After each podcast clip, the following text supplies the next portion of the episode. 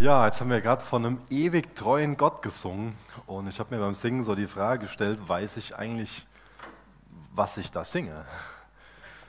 Es kann uns ja schon mal schnell passieren, dass das für uns so eine Worthülse ist und wir an sich ähm, das Wort gar nicht mit, mit der wahren Bedeutung füllen und die Tiefe davon verstehen, was wir da überhaupt ausdrücken. Ähm, und ich denke, wenn, wenn wir uns daran erinnern, dass wir in die Gegenwart von einem ewig treuen Gott kommen dürfen, der heilig und gerecht ist und der uns gegenüber ewig treu ist, dann erfüllt uns das immer wieder mit Freude und Anbetung, oder? Dass wir ehrfürchtig werden vor, vor Gott und einfach verwundert anbeten. Und heute Morgen lädt uns dieser ewig treue Gott ein und ähm, macht uns ja, eine Einladung all diejenigen, die sich da angesprochen fühlen, wenn es hier von mühseligen und beladenen heißt. Und er verheißt uns, dass er uns Ruhe geben will für unsere Seelen. Was für eine Perspektive, oder? Was für, was für eine Einladung, dass dieser ewig treue Gott uns dazu einlädt. Aber ich finde es echt sehr, sehr interessant, in was für einem Zusammenhang er uns dazu einlädt. Wir schauen uns heute äh, zehn Verse aus Matthäus 11 an, Matthäus 11, Vers 20 bis Vers 30. Und der Text, der gliedert sich in drei Abschnitte. Und das ist sehr interessant, wie sich so die Gefühlslage von Jesus in dem Text entwickelt. In den ersten Versen, da sehen wir einen Jesus, der einigen Städten droht und der einige Städte damit konfrontiert, dass obwohl er sich durch sein Handeln, durch seine Wunder als Messias gekennzeichnet, ausgewiesen hat, die Städte trotzdem, ja, es den Städten trotzdem egal ist, was er so sagt, dass dann nicht die Reaktion der Umkehr kommt. Dann sehen wir in einem zweiten Teil, dass er mit seinem Vater redet, dass er betet. Da hören wir dann zu, was er seinem Vater so sagt und er drückt dann eine ganz herzliche Dankbarkeit aus. Und dann im dritten Teil lesen wir von, von dieser Einladung, die ich gerade schon beschrieben habe, dass er dann die Erschöpften einlädt, zu ihm zu kommen, dass er ihnen Ruhe verspricht. Bevor wir jetzt die ersten Verse lesen, bete ich noch mit uns. Jesus, du bist ein wunderbarer Gott, du bist der ewig treue Gott. Du lädst uns ein, in deine Gegenwart zu kommen. Und Jesus, die einzige Grundlage, auf der wir in deine Gegenwart kommen können, ist der Glaube an dich, an dein stellvertretendes Sühneopfer am Kreuz. Danke für deine Gnade, die uns rechtfertigt. Danke, dass du jeden Einzelnen, der heute Morgen hier ist, einlädst, in deine Gegenwart zu kommen. Und du weißt genau, wer heute Morgen besonders mühselig und beladen ist. Du weißt genau, wie wir mit deinem Reden, mit dem, was du uns offenbarst, umgehst, umgehen. Jesus, ich bitte dich wirklich, dass wir Ohren haben zu hören dass wir uns von dir einladen lassen und dass wir mit einem offenen Herzen auf das, was du uns sagst, antworten, Herr. Amen. Ich lese aus Matthäus 11 die Verse 20 bis 24.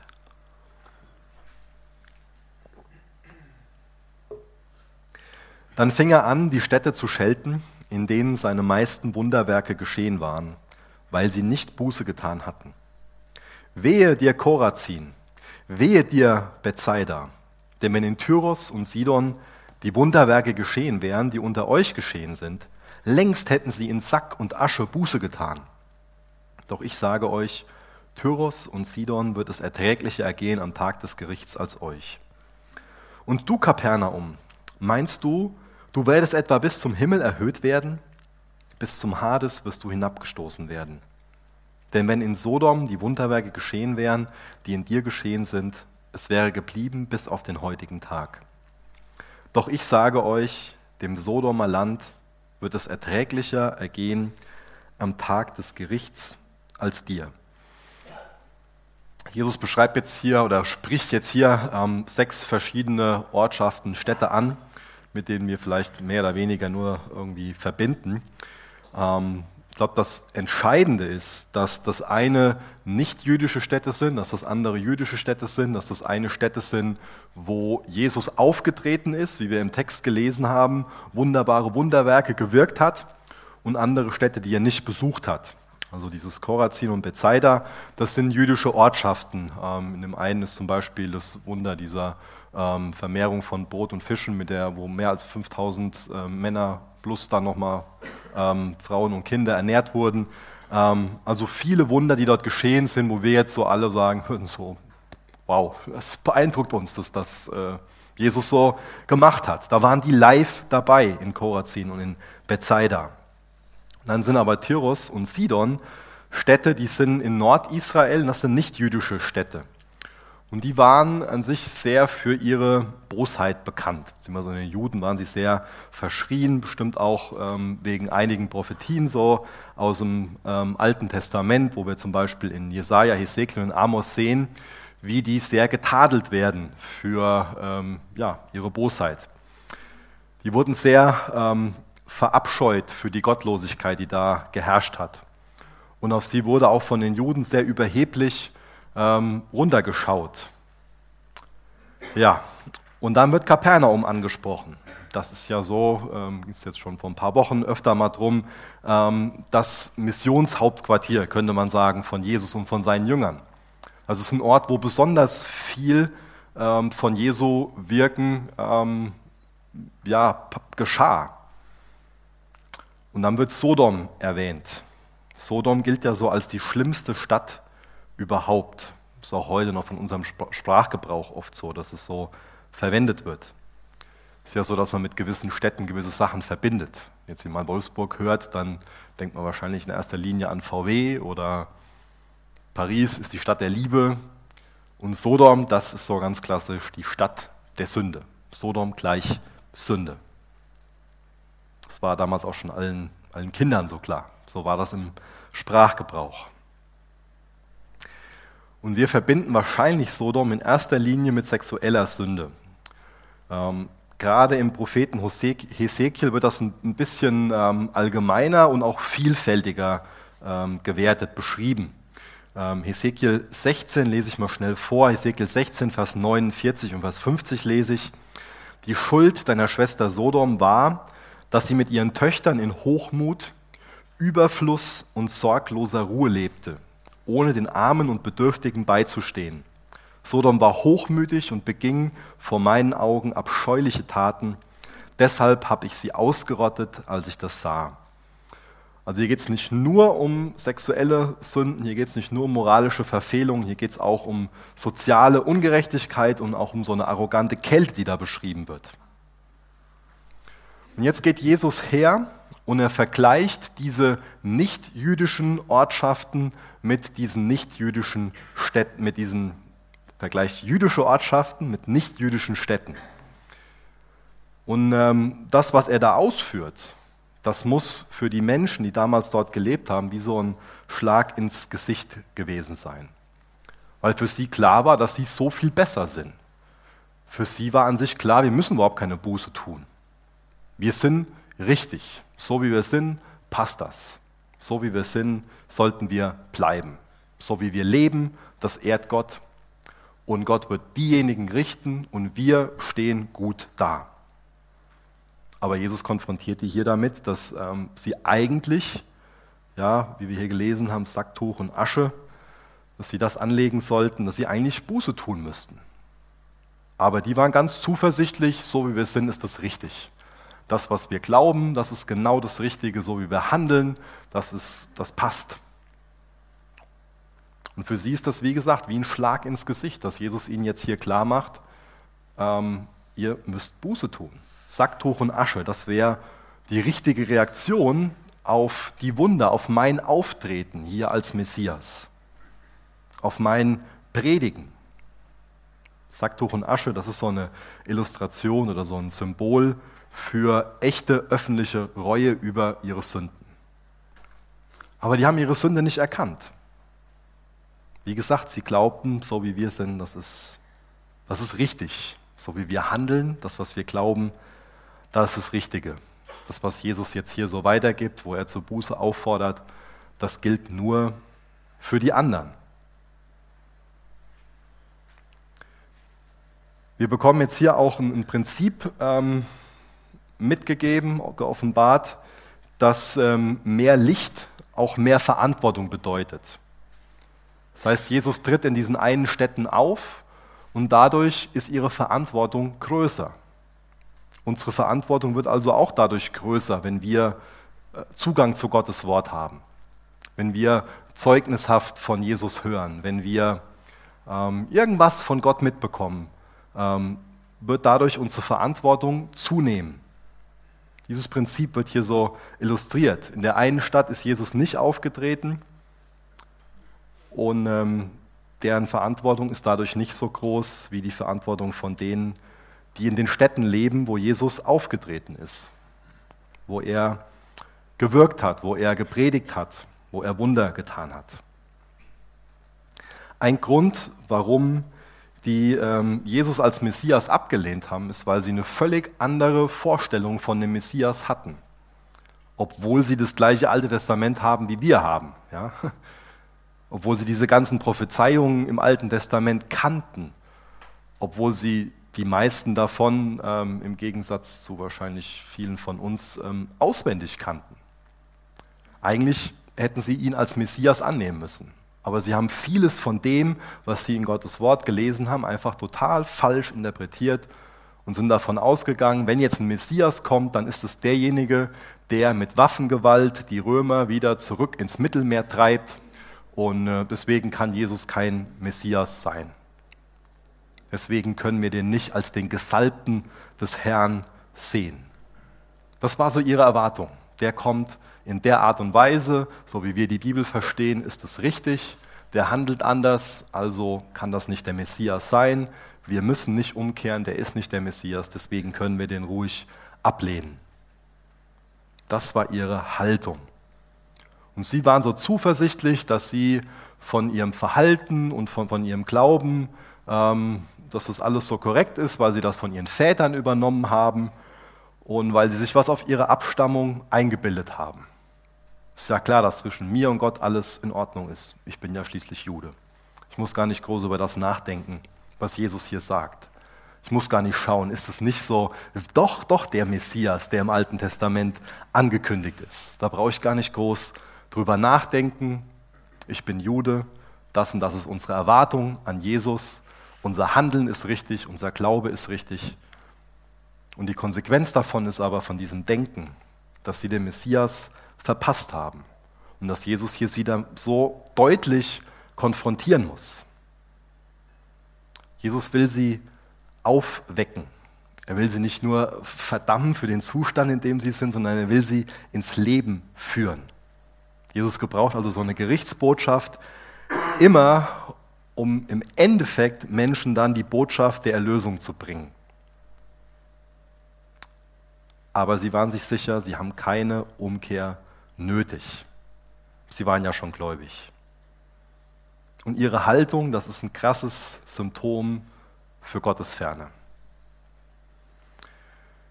Wie können wir das jetzt auf uns beziehen?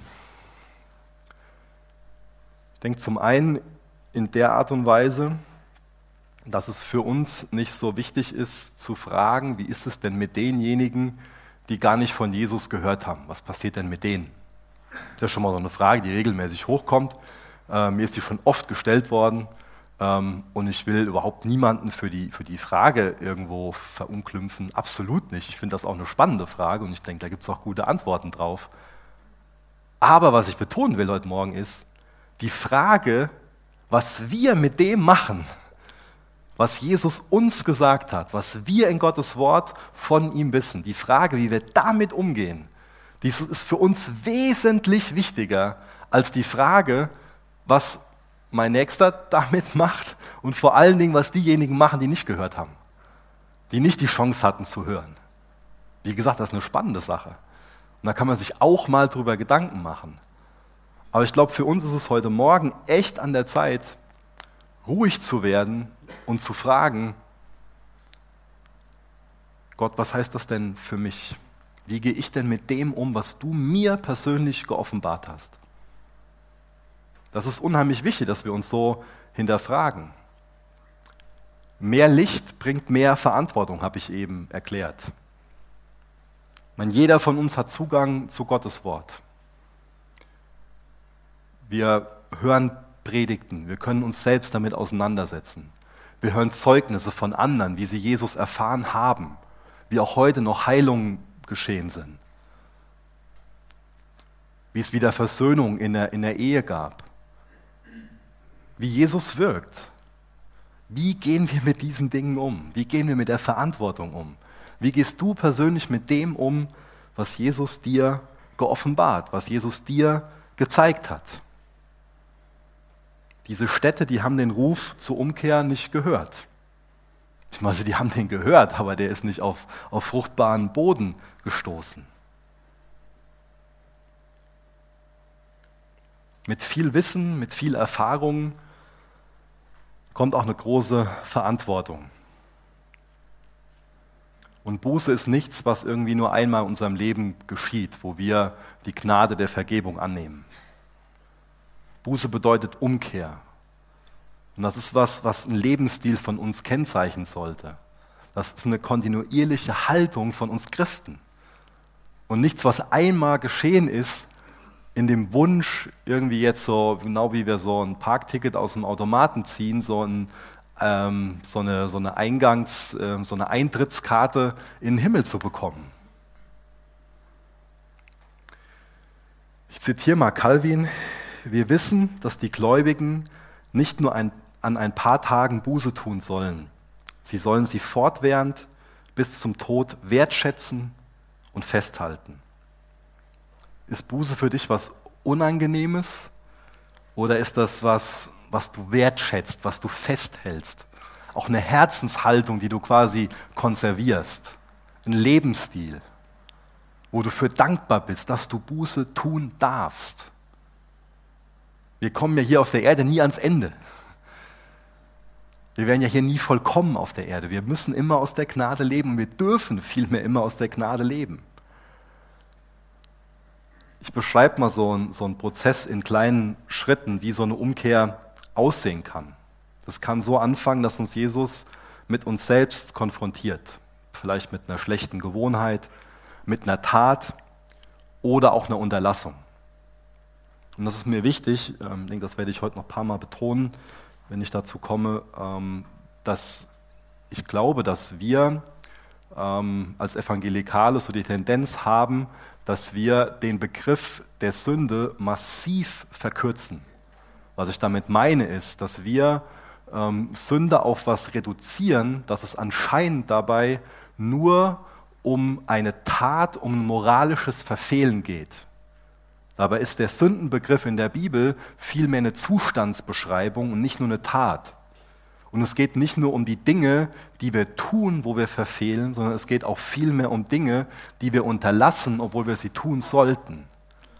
Und wenn wir jetzt nur bei Sünde an eine moralische Verfehlung denken, dann würden wir den Fehler begehen, dass wir den Sündenbegriff, wie gesagt, massiv reduzieren, viel mehr einschränken als das, was an sich in der Bibel dazu beschrieben wird. Zurück zu dem, was ich eigentlich sagen will zu dieser Buße, zu dieser Umkehr, zu diesem Prozess, was da stattfindet in, in einem. Dass uns Jesus anfängt, mit was zu konfrontieren. Vielleicht einer schlechten Gewohnheit, einer Tat oder einer Unterlassung. Nach der Konfrontation fängt dann hoffentlich in uns so ein Hinterfragen an. Ist es denn richtig, was ich da mache? Also so eine Verunsicherung, so ein gedankliches Auseinandersetzen damit. Darüber verspürt man dann so eine, so eine gewisse Unruhe und fängt an, sich das selbst zu hinterfragen. Und dadurch akzeptieren wir auch so die Möglichkeit, dass wir in unserem Denken und Handeln falsch liegen. Fatal ist es, wie gesagt, wie Jesus eben mit diesen Städten umgeht, diese Wehrufe. Da kam es gar nicht dazu, dass die Möglichkeit daneben zu liegen akzeptiert wird. Aber dadurch, dass man das akzeptiert, dass es die Möglichkeit gibt, dass wir von unserem Denken und Handeln falsch liegen, kann man dann wiederum an den Punkt kommen, dass wir Gottes Urteil über unser Leben zustimmen. Dass wir ihm darin zustimmen, ja, das ist eine falsche Gewohnheit. Und dann tut uns hoffentlich unsere Sünde leid. Und dann können wir die dann als Konsequenz daraus vor Gott und anderen eingestehen haben dann den Wunsch, dass wir uns ändern wollen, erkennen aber auch, dass unsere Sünde sehr komplex ist und dass wir diese Veränderung nicht in uns selbst bewirken können. Wir wissen, dass wir abhängig sind von Gottes Hilfe und wenden uns so Jesus zu und vertrauen darauf, dass er uns ändert, dass er uns rettet, dass er uns befreit. Dann kooperieren wir mit seinem Wirken in unserem Leben und nehmen auch sonst alle Hilfe in Anspruch, die wir bekommen können. Und dann gehen wir weiter auf dem Weg und fangen das immer wieder an. Das beschreibt ganz gut das, was in uns passieren sollte. Was zum einen in Gedanken anfängt, was sich dann aber auch ganz konkret in praktischen Handlungen ausdrückt. Und wodurch dann auch ganz praktisch ein anderer Lebensstil ja, ähm, eingeübt wird. Wie ist das mit dir? Gibt es für dich diese Möglichkeit, dass du von dem auch das, von dem, was du über Gott denkst und von deinem Handeln, dass du es akzeptierst, dass, dass das daneben sein könnte? Beim letzten Mal ähm, in den Versen, die jetzt ähm, vor Vers 20 kommen, ähm, konfrontiert Jesus ja auch die Leute, die um ihn herum sind, so damit, dass sie ähm, auf, dass sie nicht auf ihn hören, also auf Jesus hören und dass sie auch nicht auf Johannes hören. Dass es für sie gar nicht diese Option gab, die ich gerade beschrieben habe. Wie ist das mit dir persönlich? Kehrst du um oder bist du wie so eine reuelose Stadt? Ich musste heute Morgen immer wieder, ähm, ich will jetzt nichts Mystisches draus machen, ähm, aber es könnte sein, dass es einfach wichtig ist, dass ich das heute Morgen betone, immer wieder an Männer denken, die meinen so, ja, wenn ich nur genug Geld nach Hause bringe ähm, und hier und da mit meiner Frau bete, ich überspitze das jetzt ein bisschen, dann sorge ich ja treu für meine Familie. Und die einfach nicht bereit dazu sind, von Gott damit konfrontiert zu werden, dass sie ähm, an sich die Arbeit anbeten, auf Deutsch gesagt. Und nicht bereit sind, in dem Bereich Buße zu tun, die ihre Gesundheit und die auch ihre Familie auf dem Altar der Arbeit opfern. Und auch das sage ich nicht von oben herab, in der Gefahr stehe ich auch. Das ist auch ein Punkt, wo ich von Buße tun musste. Aber kann das für dich vielleicht heute Morgen wirklich dran sein, dass du erkennst, so geht es mit deiner Arbeit nicht weiter. So ruinierst du deine Familie und deine Gesundheit. Und vielleicht ist das für dich konkret was, wo dich Jesus heute Morgen daraus retten will. Und wo es ganz wichtig ist, praktisch zu werden. Wir lesen mal Vers 25 weiter. Vers 25 bis 27. Zu jener Zeit begann Jesus und sprach, ich preise dich, Vater Herr des Himmels und der Erde, dass du dies vor Weisen und Verständigen verborgen und es Unmündigen geoffenbart hast. Ja, Vater, denn so war es wohlgefällig vor dir. Alles ist mir übergeben worden von meinem Vater. Und niemand erkennt den Sohn als nur der Vater. Noch erkennt jemand den Vater als nur den Sohn. Und der, dem der Sohn ihn offenbaren will. Interessant, dass Jesus jetzt hier ganz spontan in so ein Dankgebet ausbricht. Könnte uns jetzt wundern. Eben noch dieser Wehruf, dieses Anklagende, dieses Konfrontative, dieser Aufruf zur Buße und dann von jetzt auf gleich ein Dankgebet. Ich weiß, ich muss immer wieder diesen Gedanken loswerden. Warum ist das mit dieser Bußaufforderung für uns oft so etwas Negatives, so etwas Erdrückendes, wo wir so eine, so eine Scham, so eine Schande verspüren? Jesus verbindet es damit, dass er auf einmal in Dankgebet ausbricht. Und ich glaube auch, weil er sich neu daran erinnert, was sein Vater für ein Herz hat, dass es überhaupt die Option der Buße gibt. Wie, wie, wie schlimm wäre das denn, wenn es die Option der Buße, die Option der Umkehr gar nicht geben würde? Dann könnten wir einfach nur Scham und Schande verspüren, Ausweglosigkeit. Wo, wo sollten wir denn hingehen, wenn es die Option der Buße nicht geben würde, der Umkehr? Was für ein Geschenk, dass Jesus uns das anbietet. Wir sollten in unserem, in unserem Kopf so eine riesen Gleichung haben, das kommt mir gerade als Idee, sonst müsste das hier vorne schön äh, visualisiert sein, dass wir da so lesen, Buße gleich Weg in die Freiheit. Das sollten wir damit verbinden, wenn uns Jesus dazu auffordert. Denn das wollen wir doch alle, dass wir uns in Jesu Freiheit begeben. Und die maximale Freiheit, die finden wir dann, wenn wir uns ihm und seinem Willen unterordnen und in seiner Ordnung leben.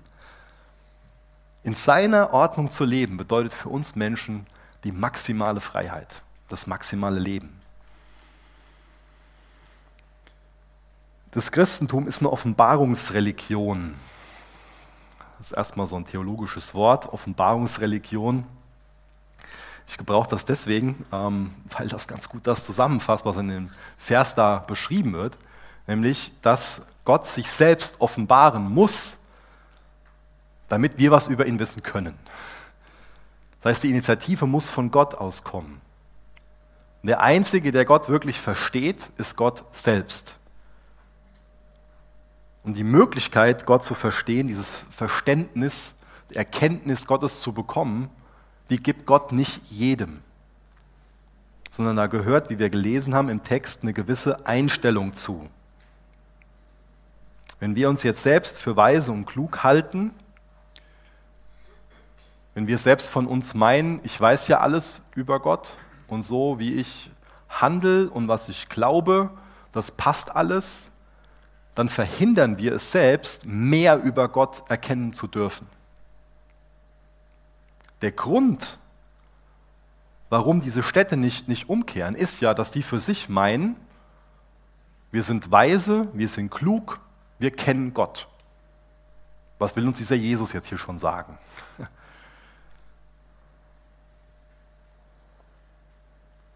Deswegen Jesus spricht hier nicht gegen Weisheit und Klugheit im eigentlichen Sinne, sondern wenn sich jemand dafür, dafür hält, wenn also jemand so eine überhebliche Einstellung hat.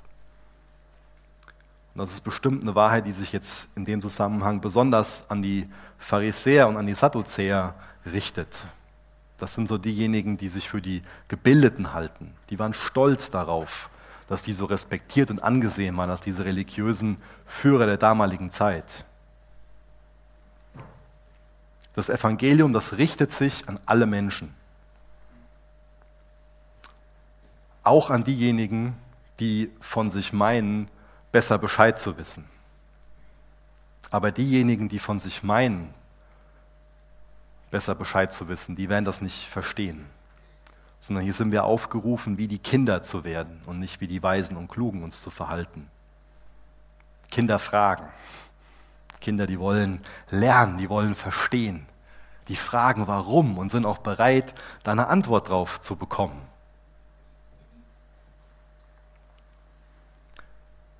Das ist eine Sache, wo ich mir wünsche, dass ich das nicht im Alter verliere. Dass ich irgendwann meine für mich so, ja, ich habe jetzt so viele Predigen gehalten oder so viele Bücher gelesen oder so viel das. Und ich weiß das jetzt.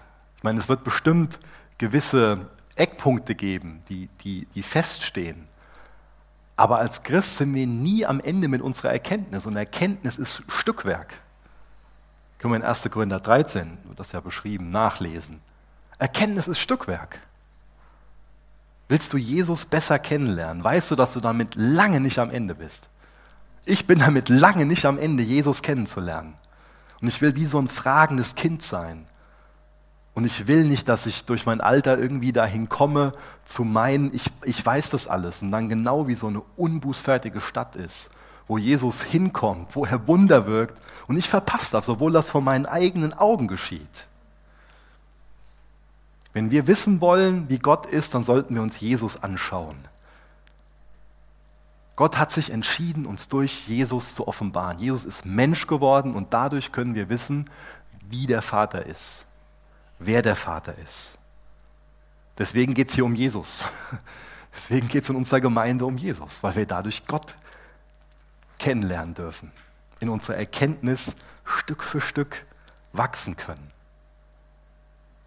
Wollen wir Jesus mehr entdecken? Das ist eine wichtige Frage. Und jetzt kommt die Einladung an die Erschöpften, Vers 28.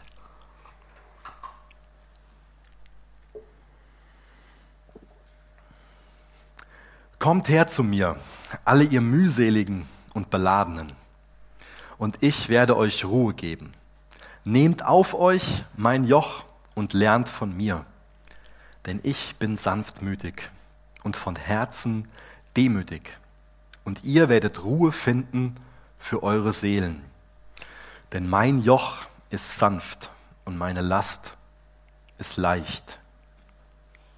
Ganz konkret lädt jetzt Jesus die Erschöpften und die Beladenen zu sich ein. Wer sind denn jetzt hier die Erschöpften und die Beladenen?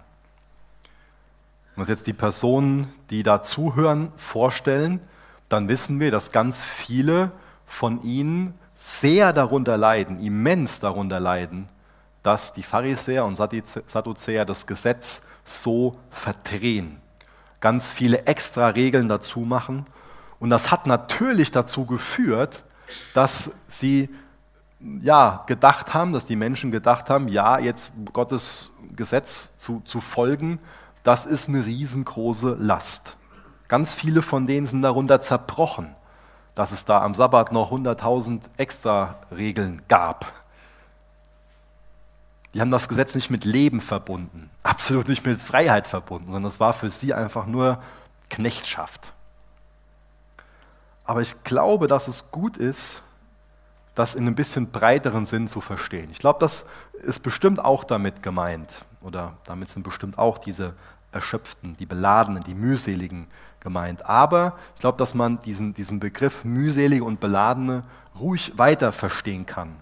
Nämlich auf alle beziehen kann, auf alle Menschen, die nach dem Sündenfall leben, die unter dem Zustand leiden. Wir sind ja nicht für diesen Zustand der Welt geschaffen, in der sich die Welt jetzt befindet. Wir sind nicht dafür geschaffen, in einem gefallenen Zustand zu leben. Deswegen sind wir mühselig und beladen, weil wir in einer Welt leben, die in einem gefallenen Zustand ist.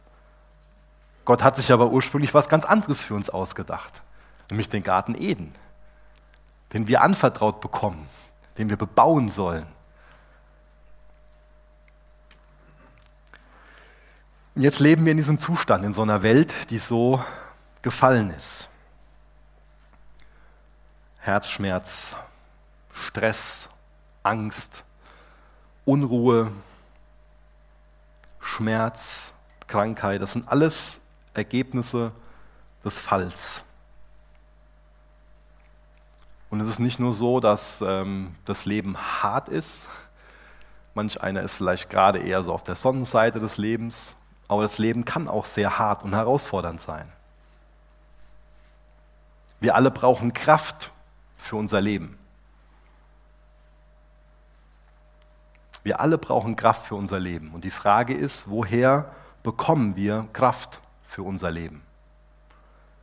Ich kann mich da gut mit identifizieren, mit diesem mühseligen und beladenen. Für uns waren die letzten zweieinhalb Jahre sehr, ähm, waren super viele positive Sachen, aber es war auch einfach voll das Leben. Es war auch anstrengend so ein anstrengender Pastorenwechsel, ein Umzug, dann das dritte Kind, ähm, was schon mal öfter so ist wie gerade, was da schläft und, und, und lieb ist, was aber auch anstrengend ist. Ein berufsbegleitendes Studium, Verleumdung, komplizierte Gespräche, einfach ein volles Leben. Nicht alles von dem, was ich jetzt gerade aufgezählt habe, ist ja nur negativ, ist ja auch sehr positiv. Aber man braucht Kraft dafür. Und dann so eine wunderbare Einladung, kommt her zu mir, all ihr mühseligen und beladenen. Ich werde euch Ruhe geben. Jesus gibt uns neue Kraft.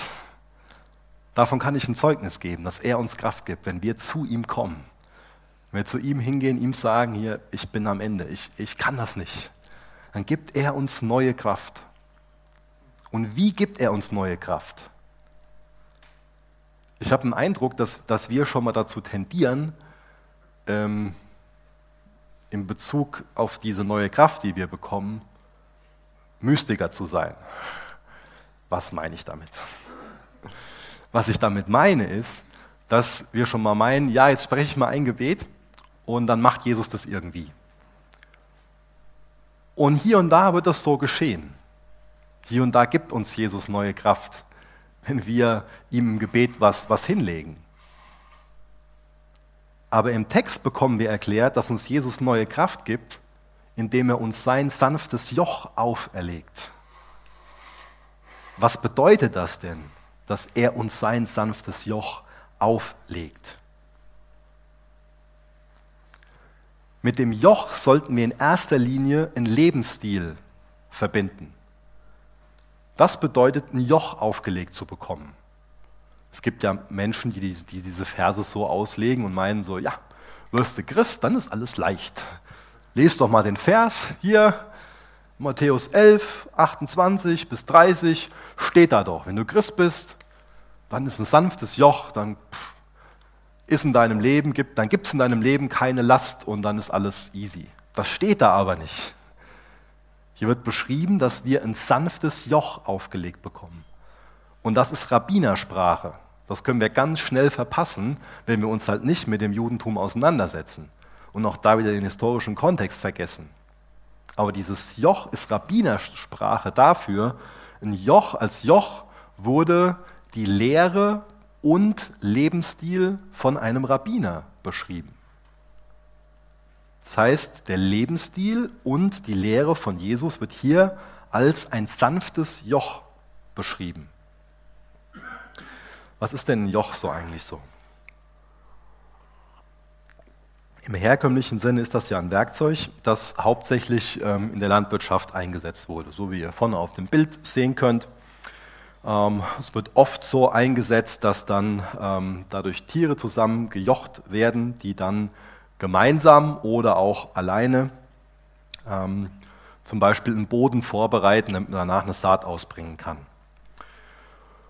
Und so ein Joch wurde auch ähm, auferlegt. Ähm, das finde ich eine interessante ähm, Symbolik da drin, was Bauern auch machen oder gemacht haben, wenn sie jetzt ein Jungtier hatten, was noch gar nicht wusste, wie das funktioniert, ähm, so ein Joch zu ziehen, dann wurde das neben einen erfahrenen Ochsen gespannt ähm, und konnte dann dadurch davon lernen. So hier geht es auch um, um Kräfteverteilung. Es kann auch darum gehen, zu lernen. Also wenn wir jetzt mit Jesus ein Joch aufgelegt bekommen und uns so die Kräfteverteilung vorstellen. Da ist also auch so ein, so ein Mittragen und doch so ein Mitmachen. Und es ist ein Voneinander Lernen da. Auch das symbolisiert also das, was ich eben behauptet habe, mit diesem Lebensstil. Für uns sollte Joch gleich Lebensstil sein. Jesus lädt uns also ein, so ein Joch mit ihm zu tragen. Der verspricht uns jetzt hier also kein Leben ohne Last und Arbeit, sondern so ein Joch ist auch ein Symbol ähm, für eine Verpflichtung, für ein Gehorsam, aber für freiwilligen Dienst und freiwillige Hingabe. Also nicht ein Leben ohne Joch, ein Leben ohne Arbeit. Aber er bietet ein Joch an. Und das ist mir wichtig, das zu betonen, dass das eine Besonderheit im Christentum ist. Dass wir nicht dazu eingeladen sind, ein Leben für Gott zu führen ein Leben für Gott führen, das ist gleich Leistung bringen. Das ist aber eine Einladung, diese Einladung von einem sanften Joch, ein Leben mit Gott zu führen. Und das beschreibt einen Lebensstil, einen Lernprozess. Stell das mal gedanklich gegenüber. Für Gott Leistung bringen. Ganz viele Religionen funktionieren genauso. Du wirst eingeladen, für Gott eine Leistung zu bringen und als, als Tauschobjekt wird dann die Erlösung versprochen.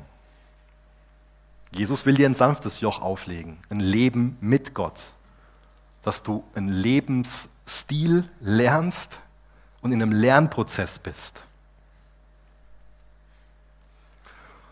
Und ich glaube, dass jeder, der sich so mit Jesus unterjochen lässt, ist das das richtige Wort? Ich glaube nicht. Einjochen? Wie, wie heißt denn? Kann mir mal einer von euch helfen? Sind wir alle aufgeschmissen? Ihr wisst, wisst, was ich meine, oder? Okay, also wir einigen uns für heute Morgen auf Unterjochen. Und jemand, der Germanistik studiert hat, kommt am Ende zu mir und erklärt mir, wie ich das beim nächsten Mal ausdrücke. Dankeschön.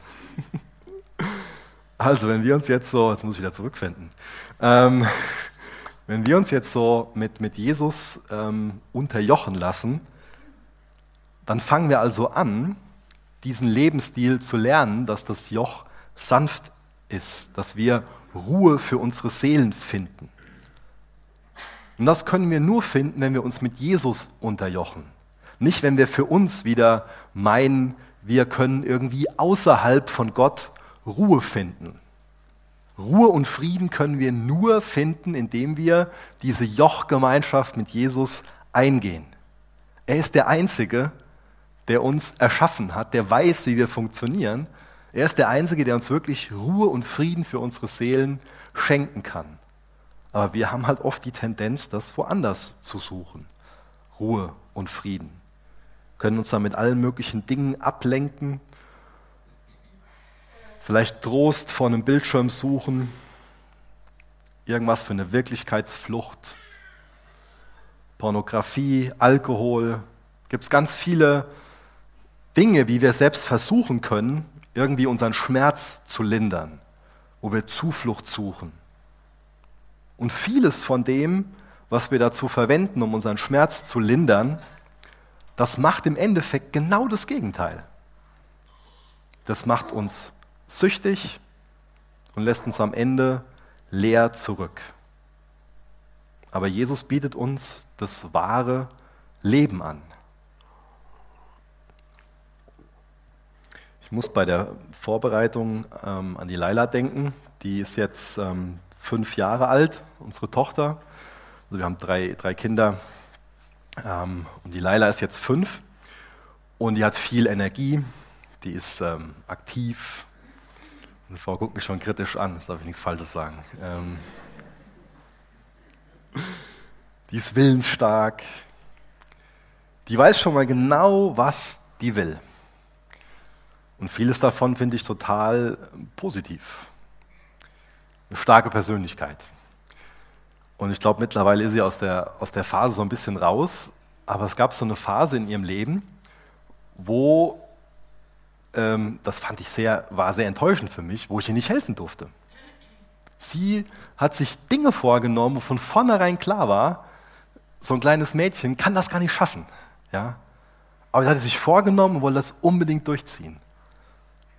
Und ähm, Sie hat immer dann, wenn ich irgendwie als Papa liebevoll helfen wollte, bums, nee, ich schaff das, ich kann das alleine. Ja. Und mir fällt das jetzt einfach, so über die Laila zu lächeln und jetzt auch zu sehen, okay, die hat jetzt dazugelernt.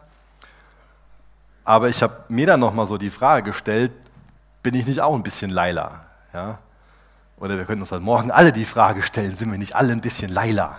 Äh, in dem Sinne, dass wir schon mal meinen, Gott, ich brauche deine Hilfe nicht. Ich weiß, wie das geht. Ich schaffe das alleine. Und ganz ehrlich, wie lächerlich, Entschuldigung, aber wie lächerlich muss das in Gottes Augen aussehen, wenn wir meinen, wir schaffen das alleine. Und er hat uns seinen Ratschluss geoffenbart, seine Ordnung. Er sagt uns klar, wie es sein sollte, aber wir meinen, wir schaffen das alleine. Deswegen auch da wieder, was für eine gnädige Einladung, dass wir uns mit ihm unterjochen dürfen. Ich habe eben schon mal beschrieben, dass, ähm, dass ich das für sehr tragisch halte, wenn, wenn es so sein sollte, dass wir diesen Sündenbegriff so reduzieren, so einschränken. Und genauso groß ist die Tragik, wenn wir diesen Begriff der Nachfolge Jesu einschränken auf ein verstandesmäßiges ähm, Zustimmen zu einer gewissen Lehre. Das heißt, es könnte sein, dass von unserem Denken her Christ zu sein einfach nur bedeutet, mehr oder weniger regelmäßig in Gottesdienst zu gehen und verstandesmäßig gewissen Lehrmeinungen zuzustimmen. Das hat mit Nachfolge nichts zu tun. Einfach nur ab und zu im Gottesdienst zu sitzen und verstandesmäßig gewissen Lehrmeinungen zuzustimmen. Und deswegen ist mir das so wichtig, jetzt hier nochmal auf diesen Lebensstil einzugehen, zu dem Jesus einlädt. Wir sollten von dem ganzen Leben von Jesus lernen wollen. dieses Joch, was er uns auflegen will, das beschreibt einen Lebensstil. Wenn wir uns jetzt Jesus ansehen, sehen wir einen gewissen Rhythmus in seinem Leben. Ich kann das nicht zu weit ausführen, aber mir geht es darum, so ein paar Gedanken anzustoßen. Wir sehen einen Rhythmus in seinem Leben. Wir sehen, dass sein Leben voll ist mit geistlichen Übungen. Wir sehen ein regelmäßiges Fasten. Wir sehen, dass er immer wieder die ganze Nacht im Gebet verbringt. Dass er einsam vor seinem Vater ist. Wir sehen, dass er den Sabbat hält. Meine, in, in, für ein paar Leute hat er den eher gebrochen, aber er hat den mit der wirklichen Bedeutung gefüllt. Ich glaube, wir wollen schnell ein einfaches Leben haben, aber verstehen nicht, dass dieses sanfte Joch einen Lebensstil beschreibt. Ein Lebensstil, den wir von Jesus wirklich lernen sollten. Dieser Rhythmus in seinem Leben. Sabbat halten, Fasten, Gebet, dieses aus der Abhängigkeit zum Vater handeln. Das heißt, als Christ geht es nicht nur darum, gewisse Sünden zu vermeiden und dann sind wir gute Christen, sondern es geht darum, Jesus nachzufolgen und seinen Lebensstil wirklich zu imitieren. Dieses Geheimnis von dem sanften Joch ist also, dass wir von Christus lernen, wie wir unser ganzes Leben leben können. Wie wir unsere ganze Zeit und unsere ganze Energie so investieren können, wie er es getan hat. Wir hätten jetzt ja auch irgendwie davon ausgehen können und meinen können, ich, ich, ich drücke es mal anders aus. Ich glaube, wir vergeistlichen Jesus zu häufig. In dem Sinne, dass wir irgendwie meinen, so, ja, der ist ja Gott gewesen. Und dann tun wir so, als ob das für uns ja nicht so die Option ist, eine Nacht durchzubeten, zum Beispiel. Jesus ist als Mensch auf dieser Erde gewesen, er hat auf seine göttlichen Fähigkeiten verzichtet. Und er konnte so nur leben, weil er diesen Rhythmus in seinem Leben hatte, weil er diese geistlichen Übungen ausgeführt hat. Vielleicht ist dieses Wort geistliche Übungen komisch für dich, aber mir geht es um dieses in Gottes Wort sein, Fasten, Beten, Dienst am nächsten. Jesus war nur dazu in der Lage, weil er diesen Rhythmus hatte. Nur dadurch konnte er so diese ständige und diese wirksame Unterstützung vom Vater haben. Deswegen wäre es für uns jetzt irgendwie falsch, wenn wir einfach nur ja, hergehen und Lehre und Lebensstil Jesu voneinander trennen. Das gehört zusammen. Lehre und Praxis, Lehre und Lebensstil.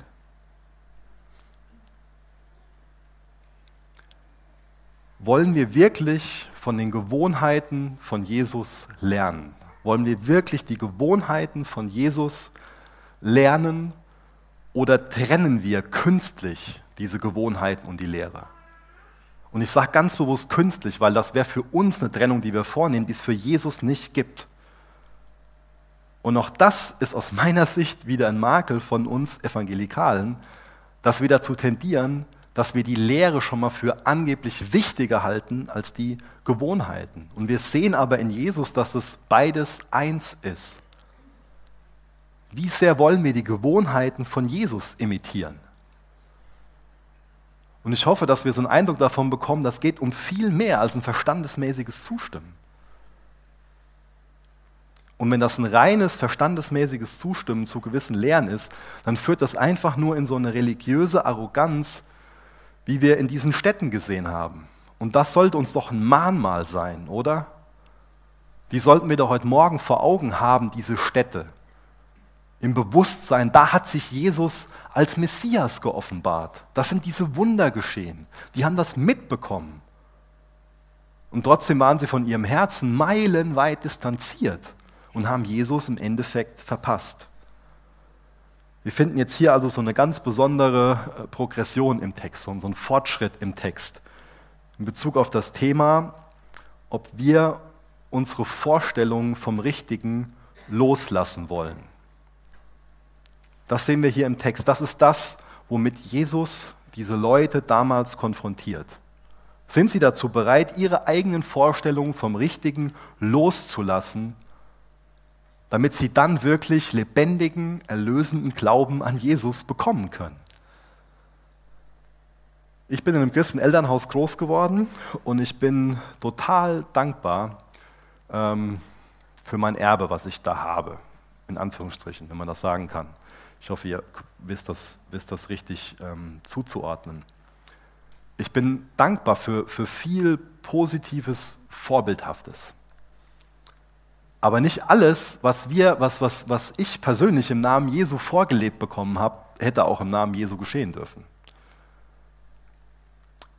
Und es kann sein, dass wir durch unsere Tradition, durch die Art und Weise, durch das, was wir zu Hause mitbekommen haben, aber auch durch das, was wir in unseren Gemeinden mitbekommen haben, sehr eingefahren sind in dem, was richtige Lehre und was richtiges Verhalten ist. Und ich habe mir bei der Vorbereitung so die Frage gestellt, kann es sein, dass wir dazu tendieren, ähm, praktische Katholiken zu sein?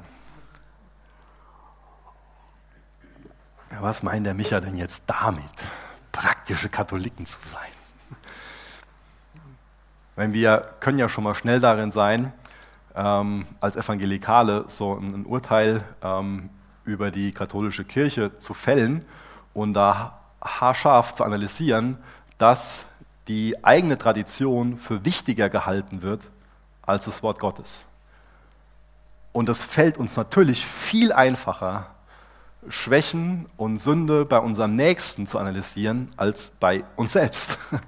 Das ist meist einfacher. Und jetzt bekommt ihr vielleicht einen Eindruck davon, was ich mit dieser These meine, dass wir schon mal dazu tendieren, praktische Katholiken zu sein, weil es für uns genauso sein kann, dass für uns nicht mehr die, die Schrift wirklich die höchste Autorität in allen Fragen der Glaubens- und Lebensführung ist, sondern die Tradition, in der wir persönlich aufgewachsen sind. Auch das ist eine Sache, die wir für uns hinterfragen sollten. Wo wir genauso sein können wie die Städte, unbußfertig. Oder wo uns Jesus wach machen kann, um uns schließlich in die Freiheit zu führen. Wollen wir das Gott wirklich erlauben, uns die Wahrheit zu sagen? Willst du es Gott wirklich erlauben, dir die Wahrheit zu sagen? Über dein Denken und Handeln, über dein ganzes Leben? Willst du, dass er dir wirklich die Wahrheit darüber sagt, wie du mit deinem Geld umgehst, wie du mit deiner Frau umgehst und deinen Kindern? Zu deinem Netflix-Verhalten, zu dem, was du mit deiner Freundin machst, zu dem, setz, setz deins ein die Zeit, die Steuererklärung zu machen. Ähm, auch da hat Jesus eine Meinung zu. Willst du es Jesus wirklich erlauben, dir die Wahrheit zu sagen? Oder ist da vielleicht so ein hartes Herz, was gar nicht dazu bereit ist, die Wahrheit zu hören? Was von sich selbst meint, so wie ich bin, ist genau richtig. Sind wir da vielleicht so wie die Pharisäer? dass sie sich selbst daran gehindert haben, wirklich die Wahrheit, wirklich Jesus zu sehen, um dann ihn als das Leben zu erfahren. Ist dein Herz wirklich offen, die Wahrheit zu hören? Das sorgt nicht für Schande oder Scham oder Verdammung, wenn du das in Erwägung ziehst, dass du daneben liegen könntest, sondern Umkehr ist der Weg in die Freiheit. Umkehr ist der Weg, wie wir dieses sanfte Joch, diesen Lebensstil von Jesus wirklich lernen können. Er will uns in diese Ruhe einführen. Aber wir können jetzt alle ein bisschen leiler sein. Bitte sagt ihr das nicht, dass ich das gesagt habe. Ähm wir können meinen, wir kriegen das selbst hin. Mir fällt das leicht, darüber zu schmunzeln und das in meiner Tochter zu sehen. Aber die Wahrheit ist, ich bin das, ich sehe mich da, ich kriege da einen Spiegel vorgehalten.